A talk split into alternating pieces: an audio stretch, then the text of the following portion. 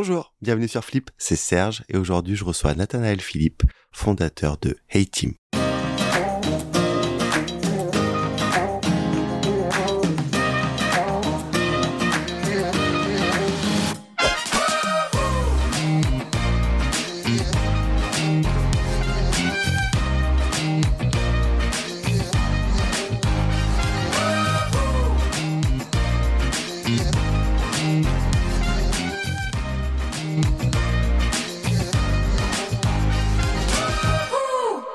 Bonjour Nathanaël, Bonjour Serge, comment tu vas? Très bien et toi? Très bien. Est-ce que tu peux te présenter? Bien sûr, je m'appelle euh, Nathaniel. Philippe, j'ai 36 ans, je suis euh, marié et papa de jumeaux depuis, depuis peu. Je suis aujourd'hui euh, bah, fondateur et CEO de A-Team. Et précédemment j'ai co-créé une startup à succès qui s'appelle Caféine maintenant, anciennement le kiosque, qui est un Spotify de la presse. J'ai fait ça pendant près de 10 ans. Et euh, peut-être sur une note plus personnelle, euh, je suis un, un grand fan de la culture euh, d'Amérique du Sud, la langue, les pays, l'histoire qui vient de là-bas et voilà. On dit félicitations déjà pour tes jumeaux. Merci. À quel moment tu as flippé? Alors, c'est marrant parce que ton podcast s'appelle euh, s'appelle Flip et je crois beaucoup à ces moments de bascule qui, qui changent en fait la vie d'un entrepreneur ou la vie même d'une entreprise. Et euh, peut-être pour pour parler d'un moment précis, bah, j'étais justement euh, au kiosque chez Caféine. J'avais tout, j'étais très heureux. Je me, on, avait ça fait ça pendant plus de dix ans. Je manquais de rien concrètement et on était dans une bonne bonne logique. Et puis je me suis dit bah justement c'est le moment de reprendre du risque, de de, redémarrer. Et je me rappelle le jour où j'ai tout quitté pour rentrer dans ce cowork où j'étais quasiment seul. J'ai quitté une boîte d'une centaine de personnes pour, pour démarrer quasiment tout seul au départ. Et donc c'était un moment un petit peu, un petit peu charnière de bascule et, et, et de flip. Et hum, peut-être ce que je peux te dire aussi, c'est qu'il y a euh, dans la vie de A-Team, il y a eu des moments charnières en fait, des moments clés qui sont ces moments de bascule. Ça va être la rencontre avec un investisseur. Je pense notamment à deux investisseurs qui, euh, qui ont fait basculer la vie de la boîte, que sont Olivier Lazare et Georges Bensoussan, qui m'ont fait confiance à des moments où ça pouvait être un peu plus compliqué au début, mais ça peut être aussi une rencontre avec euh, un associé. Par exemple, j'ai rencontré mon associé Tony Caron, qui est le CTO de, de A-Team via talent.io. Et euh, cette rencontre, ça a été aussi un moment de bascule, parce que c'est aussi grâce à lui qu'on a pu en, être là. Et ces moments de bascule, ça peut aussi être un, un client, un client que tu signes, un gros client. Là, par exemple, il y a quelques mois, on, on a signé Decathlon, tout Decathlon, et ça a été un moment de bascule énorme parce que ça nous a accéléré, ça nous a ouvert beaucoup de portes. Et donc voilà, je crois beaucoup à ces, à ces moments de, de flip et de, et de bascule dans la vie d'une boîte. T'en as eu plusieurs en fait de flips. J'en ai, ouais, j'en ai pas mal, j'en ai. C'est pas fini j'imagine. c'est pas fini. Et ça a été quoi ton parcours jusqu'à devenir entrepreneur? En fait, c'est marrant parce que, en fait, très tôt, j'ai été passionné par le, par le digital et par le sport. En fait, petit, je rêvais d'être journaliste sportif. J'étais passionné de ça.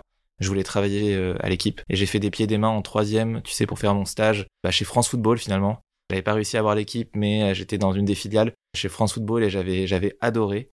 Et en, fait, euh, pourquoi je te raconte ça, c'est que à l'âge de 15 ans, j'ai créé un blog sportif sur Internet à l'époque où yahoo.fr c'était un peu le Google d'aujourd'hui. Il y avait quasiment pas de blog et euh, ça s'appelait Natsport. J'avais une vraie audience en fait et euh, enfin c'était j'avais j'avais 15 16 ans et j'étais passionné par euh, par le digital, par le sport et en fait sans vraiment savoir que je voulais me lancer dans l'entrepreneuriat, j'ai fait de l'entrepreneuriat et je me suis totalement épanoui dans ça. En fait, j'ai fait une école de commerce, euh, j'ai fait un master et je savais pas trop ce que je voulais faire, j'ai fait des stages en finance, en publicité à la base un projet de copain. En fait, euh, mon frère qui me parle de cette idée de créer un kiosque de presse. Et moi, je rentre dans ce, dans projet un peu par hasard pour l'aider au départ, mais vraiment dans le cadre d'un projet étudiant. Et c'était, euh, ça n'avait pas forcément vocation à, se développer plus que ça. Et en fait, on s'est, pris au jeu. On était au début des 10 heures à l'époque euh, et de la musique en ligne. Et en fait, il y avait cette vision dans notre équipe de se dire qu'il y aurait un, un flip justement avec euh, l'apparition d'une tablette et d'un appareil qui allait changer l'avenir de la presse digitale. Donc en l'occurrence, quelques années après, c'est l'iPad qui est sorti, qui a été lancé par Steve Jobs et qui nous a propulsés. Et donc voilà, si tu veux, euh, je suis rentré dans, l'entrepreneuriat un peu par hasard, par une rencontre avec une équipe, par un projet, et j'ai été passionné par la création d'un produit qui peut vraiment impacter la vie des gens, qui, transforme aussi une industrie comme, celle de la presse. Et, euh, et voilà, je fais ça pendant près de 10 ans. Et puis, euh, bah, il y a maintenant 3-4 ans, j'ai lancé, lancé A-Team. Donc voilà en résumé mon, mon parcours. Et justement, t'en parles de A-Team. Est-ce que tu peux nous dire ce que c'est que A-Team? A-Team, c'est une solution de parcours collaborateur qui gère en fait différents moments de la vie d'un collaborateur en entreprise. Donc en fait, concrètement, on va améliorer l'expérience des gens en entreprise. Le cœur de métier historique de A-Team, c'est ce qu'on appelle l'onboarding, donc euh, tout ce qui est pré-onboarding et onboarding. Donc concrètement, ça va être, on transforme une expérience qui est souvent gérée sur un tableur Excel où il y a des checklists, où il y a un SIRH, en une expérience qui démarre avant même l'arrivée, où tu vas recevoir des contenus, être invité à des événements, on va t'assigner un mentor, tu vas avoir une visibilité sur les différentes formations, tu peux également euh, networker et rencontrer d'autres personnes. Il y, a y le côté promo aussi qu'on va, développer. Et en fait, ça, ça, ça, digitalise une expérience qui va durer peut-être 2-3 mois avant ton arrivée et plusieurs mois, entre 4 et 8 mois, une fois que tu es dans l'entreprise. Et en fait, on a démarré sur ça et on s'est dit, ce qu'on fait sur l'onboarding, on peut le faire sur d'autres moments de la vie en entreprise. Et donc typiquement, euh, qu'est-ce qui se passe quand tu deviens manager? Quand tu changes de poste Quand tu changes d'entité Quand tu pars dans un pays Quand tu pars en congé mat quand tu pars même de la boîte. Donc il y a énormément de use case, de cas d'usage en fait supportés par la solution. Donc on a créé une techno qui est euh, hyper simple d'usage avec des templates déjà euh, pré-mâchés pour les RH où en fait elles peuvent créer des parcours pour justement accompagner les collaborateurs et les fidéliser. Bah, justement, tu disais que tu avais énormément de business case à, à ton actif, à votre actif. Tu en as un présenté Bien sûr, alors je pense euh, peut-être à alors j'en ai, ai deux un peu différents. Il y a Aramis Soto, par exemple, euh, qui est une super boîte de 1500 personnes, super success story française. Et donc typiquement, eux, ils ont démarré sur l'intégration. Et en fait, leur objectif, c'était vraiment d'engager les collaborateurs et de détecter des problématiques de feedback, en fait, euh, lors de l'arrivée. Donc on a, on a mis ça en place avec eux et ils ont vraiment vu des résultats très positifs sur euh, la fidélisation lors des premiers mois. Et puis en fait, ils étaient tellement contents qu'ils ont décidé de prendre euh, tous nos parcours. Et maintenant, on fait avec eux les mobilités internes, euh, les départs. En fait, ils passent, dans le cas des mobilités, c'est des gens qui passent du réseau vers le siège. Il y a énormément de, passerelles comme ça. Et donc pour eux, c'était très important d'assurer en fait la, la prise de poste et la prise de compétences sur ce, sur, sur, sur, sur ce type de parcours. Et je pense peut-être à un exemple un peu plus, une marque connue aussi, Kilutu, une population plus terrain, euh, agence. Alors eux, ils ont eu un, impact très fort sur le turnover la première année. Ils l'ont mesuré grâce à l'outil. Et là aussi, on développe d'autres cas d'usage avec eux. Et on a notamment mis en place une sorte d'application mobile pour euh, les collaborateurs chez Kiloutou. Et ils ont accès à des vidéos, euh, ils peuvent donner leur feedback, ils ont leurs évaluations, ils ont un mentor. Et donc tout ça, en fait, est orchestré de manière automatisée aussi et connecté à leur outil et ils en sont, ils en sont très contents. D'accord, très bien. Est-ce que tu aurais quelques chiffres à donner sur euh, Bien sûr. Alors, on a 200 clients aujourd'hui, principalement des, ETI, des grands comptes, je peux les citer. Hein, c'est on a Decathlon, Maïf, euh, Digital, Veolia, SNCF, Plasticomium. On a énormément de clients euh, voilà, donc, euh, qui, qui, utilisent la solution. C'est à peu près 50 000 utilisateurs dans 70 pays. Donc ça, c'est un énorme avantage qu'on a c'est que la solution, elle est mondiale, euh, je dirais from day one en fait. Et donc, euh, on a créé aujourd'hui plus de 500 000 parcours depuis la création de A-Team. Donc, 500 000 parcours qui ont été créés sur, euh, sur, sur la plateforme. Très bien. Bah, félicitations déjà pour merci, ces chiffres. Merci. Lors de la réunion préparatoire, tu m'as fait une remarque qui était vachement intéressante et je voulais en savoir plus. Tu m'as dit que les entreprises qui vont réussir sont celles qui vont allier vie privée et vie pro. Pourquoi tu m'as fait cette remarque? Écoute, je crois beaucoup à, à ça, à cette idée en fait que euh, la frontière, notamment euh, euh, vie pro, vie perso, c'est effacée avec le temps, même si il est important aussi de mettre des limites. Maintenant, je pense que l'entreprise, et on l'a vu avec le Covid, a un rôle à jouer dans des situations très précises pour accompagner les collaborateurs. Alors pourquoi? Pas parce qu'on est des bénis oui oui ou tu vois dans un monde de, de bisounours, pas ça. Évidemment, l'entreprise a a des contraintes, mais je pense qu'il y a des situations qui font que euh, si un de tes collaborateurs n'est pas en bonne posture, ça peut impacter la productivité de l'entreprise et c'est pas l'intérêt en fait de l'entreprise. Et je vais te donner des exemples, par exemple la, gestion d'un congé mat, d'un congé pat, la situation d'un burn-out, quand un proche euh, est très malade, quand tu perds quelqu'un, quand euh, tu es en, en, burn-out, les sujets de santé mentale, en fait ce sont des sujets très importants qui t'affectent toi en tant qu'individu et qui vont affecter en fait ta productivité en entreprise. Et si l'entreprise se saisit de ce sujet-là, je pense que le collaborateur derrière te le rend bien en fait. Et peut-être qu'à un moment donné, tu vas avoir une petite baisse de productivité, c'est possible. Et encore pas dans toutes les situations parce qu'il peut y avoir des aménagements d'horaire et ce genre de choses. Mais je pense que en s'impliquant de cette façon-là, l'entreprise en fait envoie un message très fort, donne du sens et euh, le collaborateur derrière sera d'autant plus impliqué. On a notamment euh, chez ITIM un parcours qui est euh, la gestion du congé mat et du congé pat.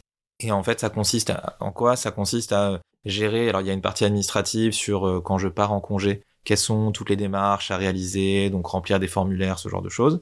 Préparer la passation avec quelqu'un qui prend ton poste en fait pendant, pendant ce congé mat. Gérer la communication pendant le congé mat. Parce qu'en fait, beaucoup de, femmes euh, nous disent, mais en fait, on a zéro communication, zéro contact pendant près de 4, 6, 8 mois avec l'entreprise et euh, on se sent complètement déconnecté. Et donc l'idée c'est aussi de pouvoir gérer une communication fine à la discrétion du, collaborateur évidemment. Lors du retour sur site, on voit qu'il y a des, turnovers assez importants en fait. Et donc pourquoi? Ce qui se passe c'est euh, cette situation un peu d'être un peu perdu. L'idée c'est justement de réonboarder euh, cette personne qui euh, justement revient sur site comme un, un onboarding finalement on appelle ça le reboarding c'est un nom d'ailleurs et donc, bah justement, c'est ce qu'on propose, ces moments de vie. Et c'est marrant parce que euh, lorsqu'on en a parlé, quelques jours plus tard, il y a une start-up euh, allemande qui a annoncé une, levée de fonds importante qui accompagne les, employés à la fertilité.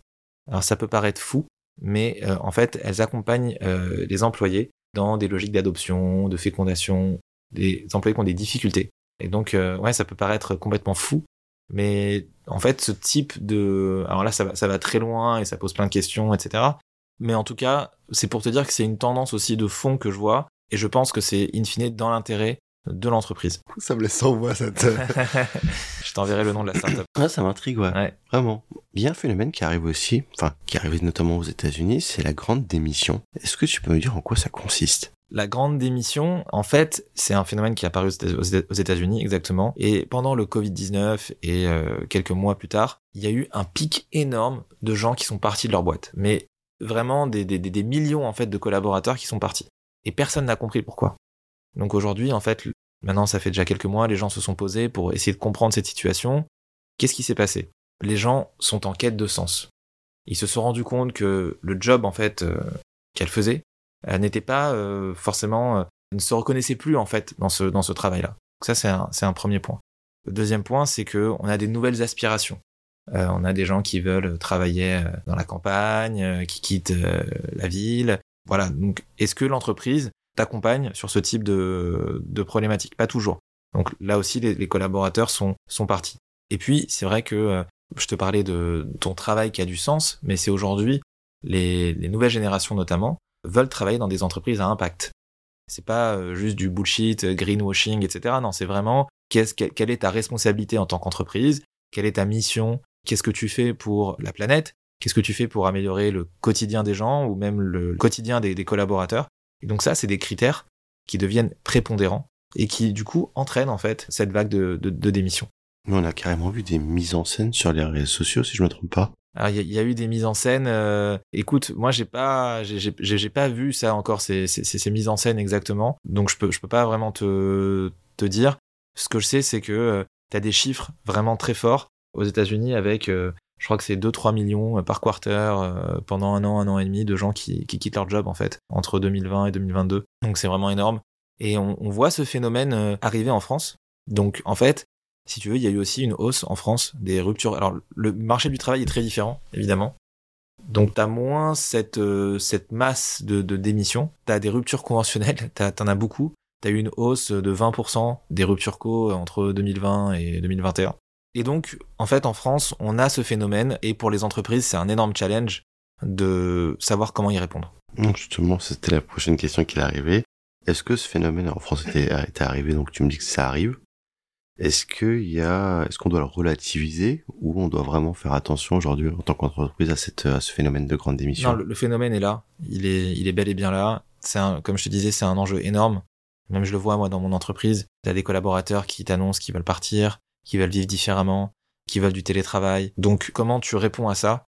Et aujourd'hui, euh, il y a une tension sur le marché du recrutement qui fait que bah, si t'es pas capable d'y répondre, d'autres entreprises seront capables, elles, d'y répondre favorablement et d'attirer justement les, meilleurs. Il y a un contexte actuellement, à l'heure où on se parle, où euh, il y a un léger refroidissement du marché du financement, l'inflation, la guerre euh, en Ukraine. Donc il y a pas mal d'éléments en fait, remontée des taux, qui font que peut-être, c'est déjà le cas, on voit que certaines startups annoncent des plans de démission, certaines startups ne se font pas refinancer. Donc c'est pas toute l'économie encore une fois, mais peut-être que si demain euh, le marché du talent est moins tendu qu'aujourd'hui, peut-être que l'entreprise pourra reprendre un peu de rapport, réinverser ce rapport de force, mais aujourd'hui, en tout cas, c'est le collaborateur qui détient ce rapport de force, et c'est ce qui provoque la grande démission. Et ça pose, encore une fois, des questions très importantes pour les entreprises sur la façon dont elles veulent gérer bah, le télétravail, euh, le départ des collaborateurs, les nouvelles aspirations. Et la, fidélisation, euh, c'est ce que je dis souvent, mais ça sera l'enjeu premier des entreprises euh, ces prochaines années, très clairement. Et selon toi, c'est quoi les actions que l'entreprise peut mettre en place justement pour éviter ce phénomène?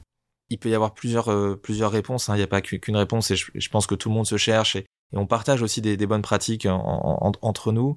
Je pense que déjà la, première chose à, faire, c'est de pouvoir proposer un cadre flexible aux collaborateurs. Donc ça, c'est un, ça, c'est un premier, un premier point.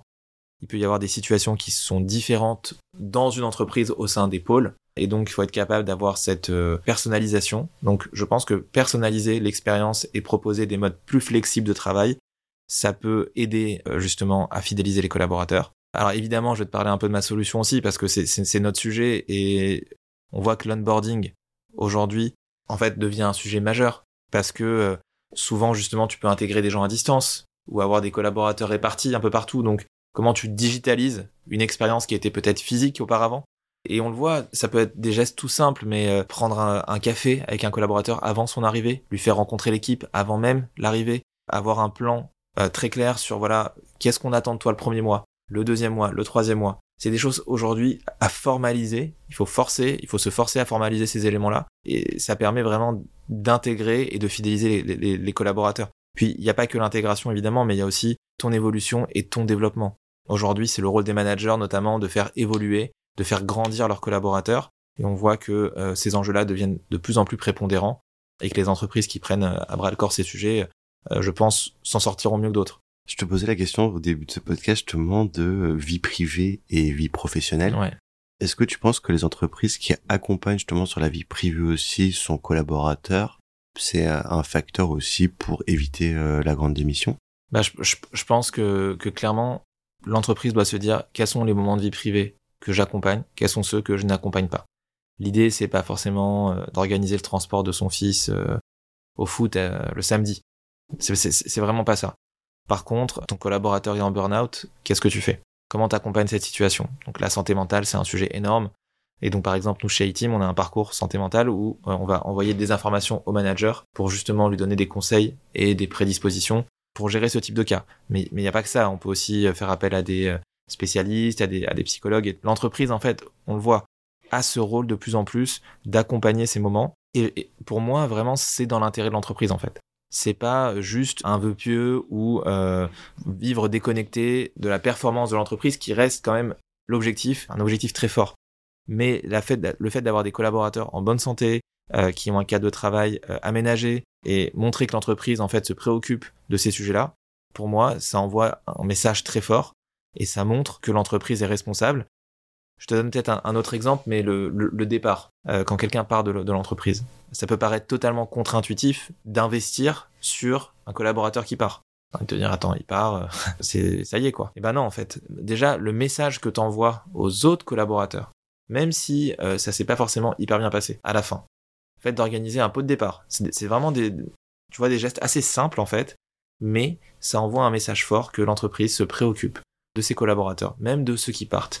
Et du coup, ça, ça, ça engage en fait, ça engage les collaborateurs. Et tu peux même aller beaucoup plus loin dans une expérience de départ. Hein. Ça peut être aussi garder le lien une fois que la personne part pour, euh, tu vois, euh, créer un réseau, euh, ce qu'on appelle d'alumni en fait, de gens qui peuvent avec, avec qui tu, tu, gardes le contact et qui pourront peut-être même revenir aussi dans l'entreprise. On voit ça notamment dans les populations plutôt jeunes, chez les alternants, qui, qui, qui se développent énormément. L'alternance, c'est c'est énorme. Donc, je te, je te parle aussi de l'alternance parce que c'est un, c'est un cas d'usage qu'on a développé chez, chez iTeam où en fait on va proposer une expérience globale pour l'alternant. Donc, euh, où en fait on va On va lui dire, euh, voilà, déjà on va digitaliser tout le processus CERFA de admin autour de l'OPCO, mais aussi tu vas avoir en fait la vie de l'alternant où tu vas avoir des rencontres, un mentor, des événements. Et en fait, après, on te propose de garder contact avec l'entreprise et pour que l'entreprise se crée un, vivier de, de, candidats pour que derrière, elle puisse, puisse les réembaucher. C'est top ça. ça. ça. cartonne bien cette offre-là. C'est une solution euh, qu'on vient de développer et on est hyper content. Il y a une vraie, vraie demande autour de ça. Mais c'est important autant pour l'entreprise d'avoir un vivier, j'imagine, que pour un jeune alternant de se construire un réseau pro. Donc en fait, c'est gagnant-gagnant de tous les côtés, finalement. Bah, exactement. T'as tout compris. Est-ce qu'il y a une génération qui est justement plus touchée par ce phénomène de grande démission que d'autres? Alors on voit clairement cette génération euh, Z, on parle des 18, euh, 30 euh, ans, c'est la plus, la, plus, la plus impactée aujourd'hui par ce phénomène-là. Parce que je te parlais de la quête de sens, de l'impact. C'est des jeunes qui ne, ne font pas de compromis sur ces, sur, sur, sur, ce sujet, sur ces sujets-là. Donc on voit que c'est vraiment cette génération qui, qui est en première ligne dans ce phénomène de grande démission. Et donc ouais, c'est ça en fait, c'est travailler cette population-là. Et donc on, voit ce phénomène un peu moins, c'est vrai, euh, dans des générations plus, plus âgées. Il y a beaucoup d'articles justement sur la génération Z qu'il faut la manager différemment. Est-ce que toi, à travers ce que tu peux voir dans différentes entreprises, euh, ça se révèle vrai? Ah, Je te confirme. D'accord. c'est des bons casse-têtes parfois. Mais ils attendent quoi du coup? Ils attendent plusieurs choses ils attendent déjà ce qu'on appelle euh, l'inclusion, mais l'inclusion au sens de euh, rencontrer des gens et de networker, de se développer. Donc en fait, ils attendent, même s'ils sont à distance, de pouvoir avoir ce lien avec les gens de l'entreprise et de pouvoir tisser en fait euh, un réseau et des connexions dans l'entreprise. Ça, c'est un, premier point. le deuxième point, c'est la flexibilité. Je t'ai parlé de la flexibilité en termes de lieu de travail. J'ai envie de faire une semaine en remote, voilà, sur euh, et donc que l'entreprise puisse puisse répondre à, ces enjeux de flexibilité, avoir de, de, l'impact et donc pouvoir mesurer cet impact aussi aux objectifs globaux de l'entreprise. Donc c'est pas juste euh, je te donne ta liste de tâches euh, ou d'actions, non, c'est en quoi cette liste d'actions impacte l'objectif global de l'entreprise et donc ils veulent être attachés à cet objectif-là. Donc en termes managérial, c'est un énorme enjeu de pouvoir expliquer pourquoi en fait on s'inscrit dans cette démarche et pourquoi on fait cette action. Et puis il y a des enjeux aussi, autour du, du, développement, c'est-à-dire que c'est des gens qui veulent monter en compétences euh, de manière encore plus forte que d'autres et qui s'attendent justement à avoir des formations, pouvoir assister à des événements, des conférences. Donc, et donc on voit qu'il y, a une demande très forte, ce qui peut aussi être naturel par rapport à l'âge où tu as encore envie aussi de te former et te développer. Très bien. Merci beaucoup Nathanaël. Avant de se quitter, on va passer au Flip and Curious. Ok. La première question, c'est est-ce que tu as un entrepreneur ou une startup à faire découvrir? J'aime beaucoup euh, euh, Mathilde Collin de Front. C'est une entrepreneuse euh, française qui a émigré aux États-Unis, qui a une startup qui réinvente l'email, en fait, l'email professionnel. Et j'adore déjà son, service. Et puis surtout, elle est très inspirante, en fait. Elle, communique beaucoup autour de principes managériaux. Tu vois, elle parle de, alors, de dog fooding. C'est quoi? C'est en tant qu'entreprise d'être le premier utilisateur de son produit mais pas juste l'utiliser, d'être vraiment l'entreprise la, plus engagée parmi ses clients dans son produit. Et donc, euh, par exemple, je trouve ça très intéressant. Elle parle d'impact aussi euh, sur euh, justement tout ce qui est santé mentale. Elle propose dans sa boîte une journée sans réunion. Rêve. je te confirme. Voilà, elle a, elle a énormément de principes. Elle, poste beaucoup sur Medium et je trouve qu'elle est très inspirante et donc c'est quelqu'un que, que, que j'admire et que j'aime beaucoup. Au début de ce podcast, tu nous as expliqué ton, ton flip. Il y en a plusieurs même. oui, plusieurs flips, c'est vrai. du coup, à la fin du podcast, le ton prochain grand flip, c'est pour quand? Prochain grand flip. Alors, peut-être côté pro, bah, c'est de multiplier les, les, moments, en fait, les situations et les parcours. Je t'ai parlé de l'alternance, c'est un énorme sujet. On va beaucoup communiquer dessus là ces prochaines semaines. Euh, donc, c'est multiplier en fait ces parcours et ces moments pour s'inscrire de plus en plus dans le quotidien et intégrer aussi des moments de vie comme le reboarding et le congé mat donc dans le dans l'outil. Donc ça, c'est un, un objectif fort et aussi d'aller chercher en fait des nouveaux pays, puisqu'aujourd'hui on est très installé en France avec un déploiement mondial, mais on veut s'installer localement dans certains pays d'Europe. Ça c'est très important pour nous. Et après peut-être sur un plan plus perso, alors je t'ai parlé d'Amérique du Sud, mais euh, j'ai eu la chance, euh, j'aime beaucoup euh, faire des trekking, des hikes, et j'ai notamment pu en faire au Pérou, avec le Machu Picchu, en Colombie, la Ciudad Perdida ou en Islande. Donc là, j'aimerais bien, mon prochain, flip perso, ça serait le, le Kilimanjaro. D'accord. merci beaucoup Nathanaël d'avoir participé à Flip. Bah écoute, merci à toi. Merci à vous d'avoir écouté. On se retrouve très bientôt pour un nouvel épisode. Au revoir. Si vous avez aimé, n'hésitez pas à liker, partager et commenter. Et vous, le grand flip, c'est pour quand?